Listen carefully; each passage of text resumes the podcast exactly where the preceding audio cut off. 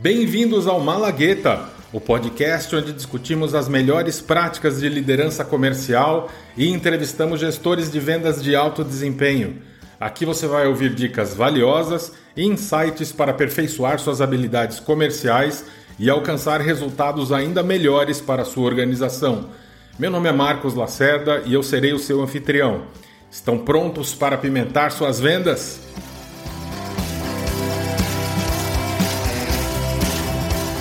E hoje temos o prazer de entrevistar o Mário Calganini, um renomado executivo sênior internacional com mais de 20 anos de experiência em liderar times e empresas como o grupo Transire, Telit, Qualcomm, BlackBerry, Atos e Thales. Ele tem um histórico impressionante de superar metas de vendas e gerenciar negócios de até 500 milhões de dólares por ano. Além disso, Hoje ele é um investidor ativo em uma startup de mobilidade urbana chamada Ubiscar. Ele é graduado em engenharia pela Itália e França e o Mário valoriza as pessoas, os amigos e a família. Uma curiosidade, ele fala fluentemente italiano, inglês, francês, português e espanhol e adora esportes extremos. Mário, hoje a nossa entrevista é em português, combinado? Combinado, obrigado, Lacerda. Obrigado pelo convite. Eu que agradeço. Obrigadíssimo, Mário, aqui por, por, por aceitar aqui ser entrevistado aqui pelo Malagueta Podcast. Mário, vamos lá à primeira pergunta. Você pode compartilhar com a gente uma estratégia comercial particularmente bem sucedida que você implementou no passado? Sim, sim, claro, Lacerda. Bem, quando, quando a gente fala de estratégia comercial, realmente eh, esta palavra é, é, crucial. Uma venda é uma jornada, uma venda é um processo, né? Eh, começa com, diria, um estudo antes da venda, a venda propriamente dita e depois a, a parte do, do pós-venda. E, uh, e, é fundamental você saber conhecer todas as partes que estarão utilizando o teu produto ou serviço. O que eu quero dizer com isso? Você precisa conhecer os stakeholders do teu cliente e saber como cada um irá interagir com aquilo.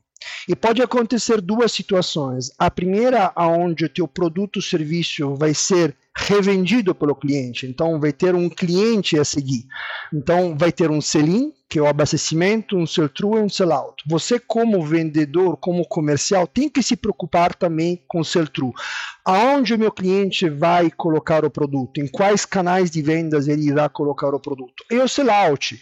Com que velocidade ele vai conseguir vender esse produto? E você precisa se terar com todos esses elementos que acontecem antes, durante e depois. Você precisa saber quais são as dores dos stakeholders, porque vai ter vendedor do teu cliente que não vai saber como vender aquele produto. Então você tem que se preocupar em entender a fundo o desafio de cada um deles. E quando no segundo caso o produto é para o consumo do seu cliente, você precisa se preocupar com o quê? Com a parte de change management. Né? Se você está vendendo um sistema, vai ter um trauma, vai ter algumas, algumas pessoas que vão amar trocar de sistemas de atendimento, tem outras que não, porque tem que aprender de novo tudo a partir de zero. E a gente sempre sabe que nessas mudanças podem ter uns pequenos gaps. Então, é fundamental realmente você fazer um trabalho a 360 graus. Eu lembro, eu lembro do, meu, do meu superior que dizia, Mário, você sai pela porta e entra pela janela, no sentido que realmente eu precisava entender o contexto geral do meu cliente. Só daquela forma você consegue se alinhar que uma venda é um alinhamento. Eu não vou nunca impor algo para um cliente. Eu vou alinhar o que eu tenho no meu portfólio com o que o meu cliente precisa. Só que para fazer este matching, você precisa estudar muito. Precisa realmente entrar no, no sapato do, do cliente. Maravilha, que bom. É, ouvir isso é muito bom porque é, a gente percebe o, no teu estilo de liderança essa pegada de ter uma visão holística do cliente, de não querer empurrar um produto ou serviço e sim entender uma necessidade e, e endereçar nessa, essa necessidade da melhor forma possível. Muito bom, Mário.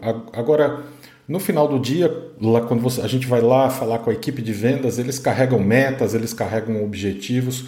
Como é que você mantém os membros da equipe de vendas incentivados, motivados para buscar entregar essas metas? É, esta, esta é uma mágica, né, Lacerda? Assim, uh, cada pessoa é diferente, cada pessoa é um planeta, e, uh, e é, realmente é um grande desafio quando você está lidando com os comerciais. Os comerciais são uma equipe que está na ponta, eles vendem a própria imagem, não, não, é só a imagem da empresa. Então, eles vestem realmente totalmente a camisa, eles estão sempre com medo de se prejudicar. Como você faz para incentivar? Eu acho, eu gosto muito de lead by example, lidere dando bom exemplo. O que eu sempre faço é eu mantenho umas contas para mim. Ou seja, eu preciso realmente sentir a dor da minha equipe. É a única maneira de fazer isso eu ter uma conta nas minhas mãos. Eu ter um, uma meta não só da equipe como um todo, mas também relativamente a um cliente específico. E, em geral, isso você vê como os diretores de vendas sempre têm as contas maiores. Eu, eu não vou por essa linha. Eu acho que você, como diretor, tem que pegar aquela conta, pelo menos uma conta nova, que esteja iniciando, que esteja na fase inicial, então pegar do zero, e uma conta onde tem alguém que tenha uma característica de personalidade muito peculiar, um cliente difícil, aquele cliente que nunca está satisfeito, aquele cliente que sempre vai falar: ah, mas teu competidor A, teu competidor B faz isso. isso mostra para a tua equipe que você está comprometido, que você não é aquele chefe que só fica sentado uh, fazendo um encaminhar e-mail e definindo metas. E uma outra coisa importante, eu, eu, gosto de uma batida regular. Uh, semanal, sem chegar ao, micro, ao, gerenciamento micro, mas, mas você acompanhar as metas, ver que onde tem um gap que está ficando cada semana maior, eu vou, como posso te ajudar? Vamos junto no cliente, vamos fazer uma análise junto, vamos fazer uma reunião extra para todo mundo tentar te ajudar. E você cria esse espírito criando uma meta, dentro da meta o famoso Team Qualifier, né? Onde você não cria somente a meta específica para aquele comercial, mas você cria uma, uma meta para a equipe.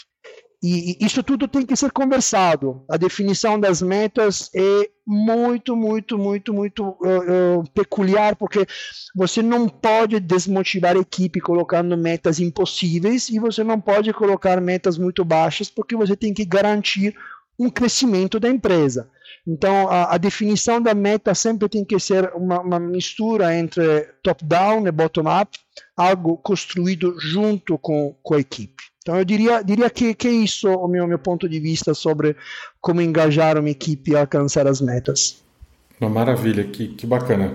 Muito bom esse conceito que você usa de segurar ali pelo menos uma conta, de você mesmo atender uma conta como líder. Me parece que você acaba usando essa, essa ferramenta, essa conta, até como um termômetro seu, né, em que você não perde o pulso ali do mercado, do que está acontecendo no mercado. E você, ao mesmo tempo, como você disse, você se coloca à frente ali, você não fica ali só por trás da cadeira, só por trás da mesa, né? Uh, dando as diretrizes, você está lá junto com o pessoal no campo, no field. Muito bom, isso é muito bacana. E, e, e, essa questão de ter meta de equipe que você mencionou, Mário, isso é muito, muito positivo. Tem várias, vários estudos que mostram que não basta a pessoa, o vendedor, né, o representante de vendas, o executivo de vendas, sentir que tem metas claras individuais. Ele também tem que sentir que faz que, que a contribuição dele faz parte de uma meta da, da equipe, do grupo do qual ele faz parte, que ele está ali colaborando para o sucesso do grupo como um todo e não só para o sucesso individual dele ou dela. Muito bacana.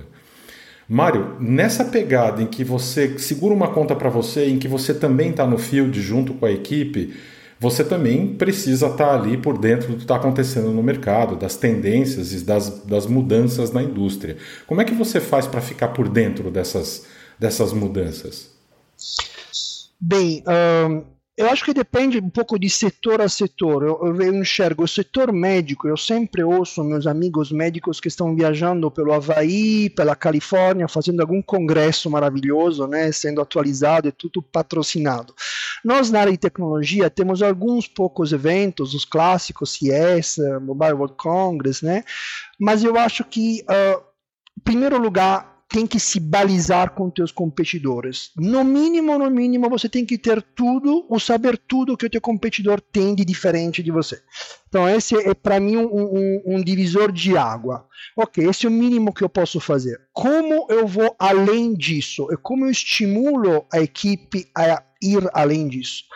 Muita disciplina, Lacerda. Eu acho que a gente precisa dedicar um tempo todo dia. Eu faço isso de manhã, acordo muito cedo, 5 e meia, de 5 e meia a 6 eu ainda sou cara que lê o valor econômico, gosto muito porque me dá uma visão sobre todo o mercado, não só sobre meu setor, e depois eu leio algumas algum algum websites específico de tecnologia.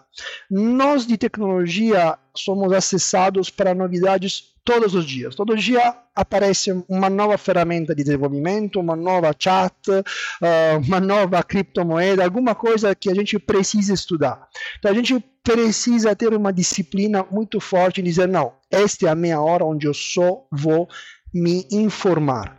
E isso você vai fazer não simplesmente como porque a minha empresa precisa disso, não, porque você como profissional precisa se abrir precisa se uh, ficar mais rico de informação, precisa aumentar a bagagem que você tem, porque lá em uma conversa com uh, um potencial cliente, você vai ter uma conversa que não tem nada a ver com o que você está vendendo, mas pode ser interessante. E você acaba criando uma liga com o potencial cliente que depois você vai usar lá na frente. Build relationship before you need them. Constrói a relação antes de você ter necessidade dele. Então, isso te deixa uma pessoa mais interessante. Então, eu acho que hoje em dia não tem como fugir disso. Uh, a gente fala de uh, um aprendizado contínuo a vida inteira, uh, não tem como parar e, e, por isso precisa acompanhar os podcasts do Lacerda. Maravilha. E, obrigado. e, e Mário, é, você, você mencionou um ponto específico aí de construir a relação. Deixa eu aproveitar e te perguntar sobre isso. Uh, qual, assim, que importância você dá para essa questão de construir e manter os relacionamentos com os clientes? Fundamental. Eu vou te dizer, semana passada eu conversei com uma cliente que eu tinha na Itália em 2014 uh, recebi uma mensagem no LinkedIn de um cliente grego de 2001. Uh, ou seja, uh, acho que eu já respondi. É fundamental você criar esta relação de confiança e uh, o parceiro, eu não gosto nem chamar de cliente, o parceiro entende que você é uma pessoa que pode dar uma ajuda em alguns momentos específicos. Uh, quando você chega a esse grau, isso não significa que aquele parceiro sempre só vai comprar de você, não vai criar um monopólio, não, mas vai te dar acesso a algumas informações que você pode utilizar para criar um novo produto na tua empresa, para você mudar uma estratégia de venda, para você mudar uma estratégia comercial. Então, vai te dar alguns elementos que, se você não tivesse aquela relação, você não teria como, como ter acesso. Ah, Mário, mas então você está aproveitando do parceiro? Não, eu estou rendendo o meu trabalho interessante. E se eu não faço do meu trabalho algo interessante, vai chegar uma hora que eu vou me desmotivar. Então, para eu me manter ativo, motivado e sempre na onda, vamos dizer assim, eu preciso ter esta troca. E, e saber que um cliente, que um parceiro te reconhece com, com esta figura, uh, dá um senso de satisfação ainda maior que alcançar uma meta e ganhar um super, um super incentivo. Eu só que eu, dois minutos, me lembro do, do João Cox.